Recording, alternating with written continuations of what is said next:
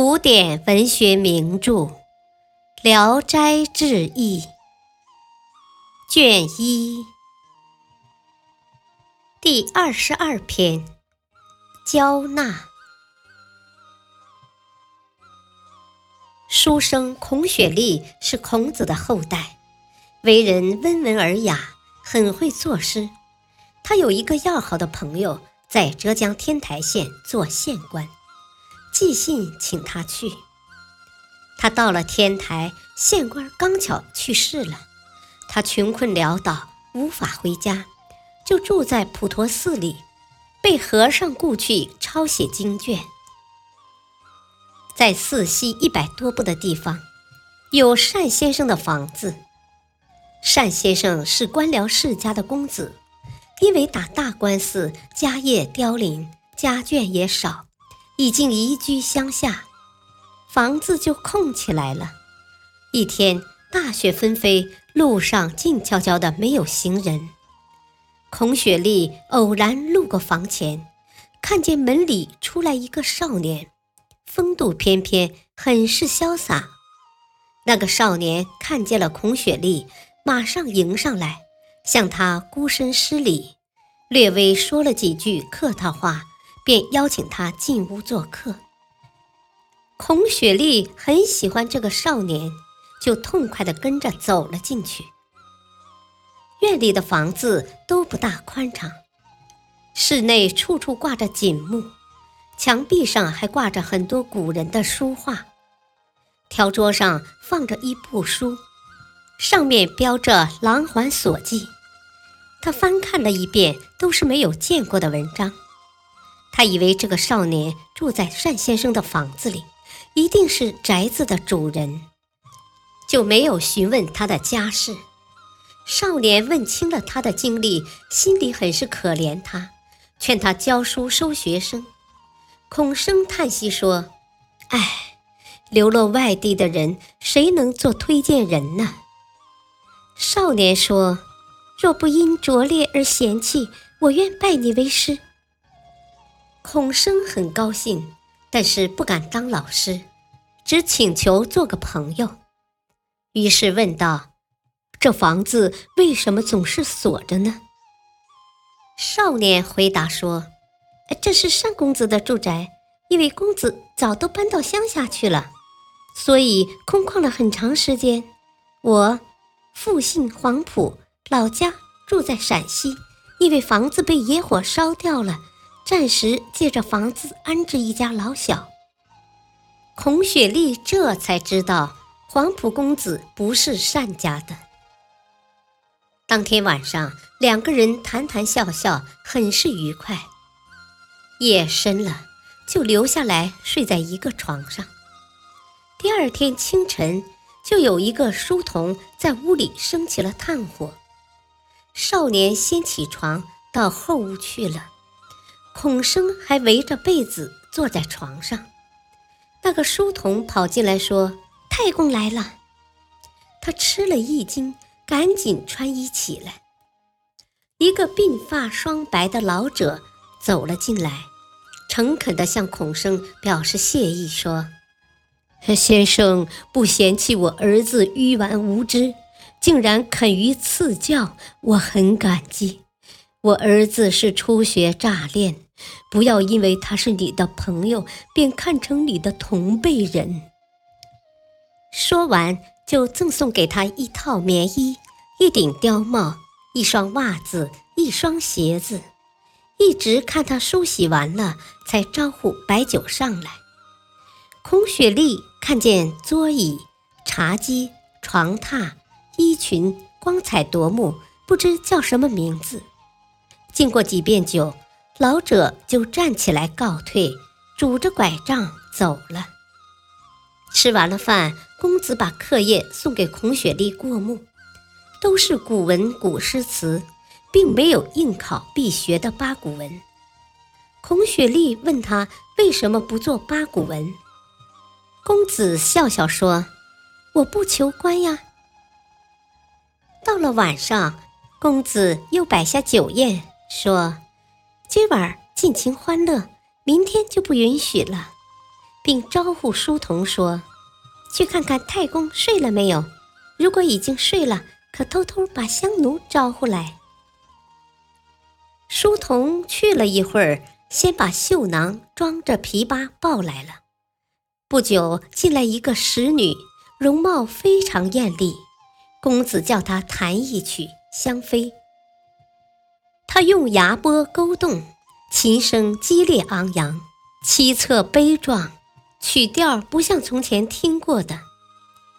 公子又叫人用大杯子斟酒，一直喝到三更才散席。第二天清晨起来一起读书，公子很聪明。能够过目成诵，两三个月以后，下笔就是绝妙的警句。他们相互约定，每隔五天喝一次酒，每次喝酒必定招呼香奴。一天晚上，他喝得很畅快，酒劲儿烧得浑身热烘烘的，就目不转睛地瞅着香奴。公子已经明白他的心意，就说。这个丫头是我父亲豢养的，哥哥远离家乡，身边没有妻子，我日日夜夜为你谋划很久了，不久将给你物色一个漂亮的配偶。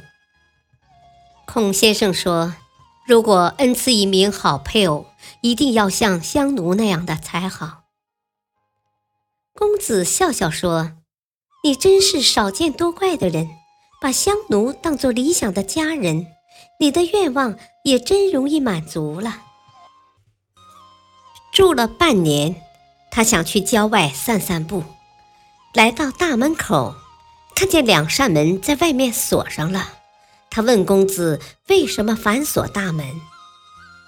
公子说：“我父亲害怕结交朋友，游游逛逛的容易分心，所以闭门谢客。”他听到这话，认为说的对。也就打消了出去的念头。当时正是炎热的夏天，空气又湿又热，他就搬进园亭里住着。一天，胸脯忽然肿起一个桃子似的大包，一夜功夫大得像个饭碗，疼痛难忍，不停地呻吟。公子早晚都来探望。只见他觉也睡不好，饭也吃不下。又过了几天，毒疮更厉害了，越发不能饮食。太公也来看望他，谁也没有办法，只能相对着唉声叹气。公子说：“我前天晚上就想过，先生的疾病，焦娜妹妹能够治疗，派人到外祖母家里。”招呼她回来，时间很长了，为什么还没来呢？过了不一会儿，书童跑进来报告：纳姑回来了，姨和松姑也一同来了。父子二人赶紧奔向内室。过了一会儿，公子领着妹妹来给他看病。小姑娘年约十三四岁。明亮有神的眼睛，显得娇美聪明；苗条的身材，窈窕多姿。他望见这样的容貌，立即忘了呻吟，精神也因此而爽朗了。公子就对妹妹说：“这是哥哥的好朋友，比亲兄弟还要好，妹妹要用心给他治疗。”焦娜收起羞答答的面容。甩动长长的袖子，靠近病床给他诊脉。把握之间，他闻到一股股比蓝麝还浓郁的芳香。焦娜笑着说：“你该患这种疾病，因为你的心脉动了。虽然病情很危险，还是可以治好的。但是皮肉已经凝结成块，不割皮削肉是不行的。”说完，就从腕子上脱下一只金镯，放到患病的地方，慢慢的往下按压。恶疮在手镯里凸起一寸多高，一直鼓出镯外，根部的鱼种也全部收了进去。不像从前如同饭碗那么大了。他用另一只手掀起衣襟儿，解下一把佩刀，刀刃比纸还薄，就一手按着镯子，一手拿着刀子，轻轻地贴着窗根往下切割，流出一滩子紫红色的脓血，沾染了床席。他因为贪恋她的美色，不但不觉得疼痛难忍，反而害怕手术结束太快了。使他不能微棒更多的时间。不一会儿，割断了腐烂的肌肉，乱糟糟的一团子，好像从树上割下来的树瘤。又叫人端来一盆子清水，给他擦洗创面。擦完了以后，从嘴里吐出一粒红丸，像弹丸那么大小，放在创面上，按着让它旋转。刚转了一圈儿。就感到热火蒸腾，又转了一圈，创面上酥酥发痒。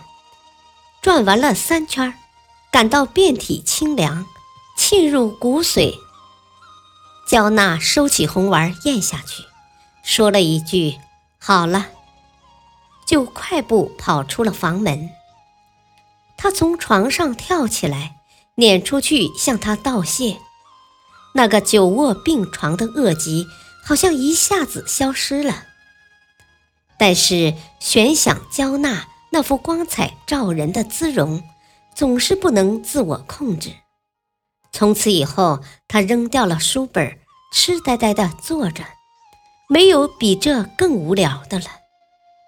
公子已经看透他的心思，就说：“小弟为哥哥物色到了一位很好的配偶。”他问：“是谁呀？”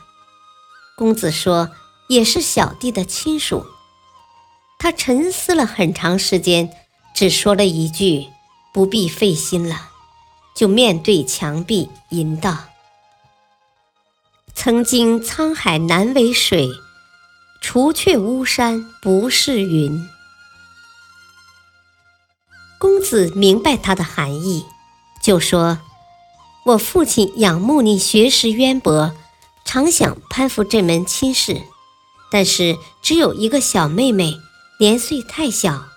姨娘有个女儿，名叫阿松，十八岁了，不粗俗，更不丑陋。你若不相信，松姐每天都路过园亭，你在前厢房里窥望，就能望见她。她按照公子的指教。果然看见焦娜领着一个美人一起来了。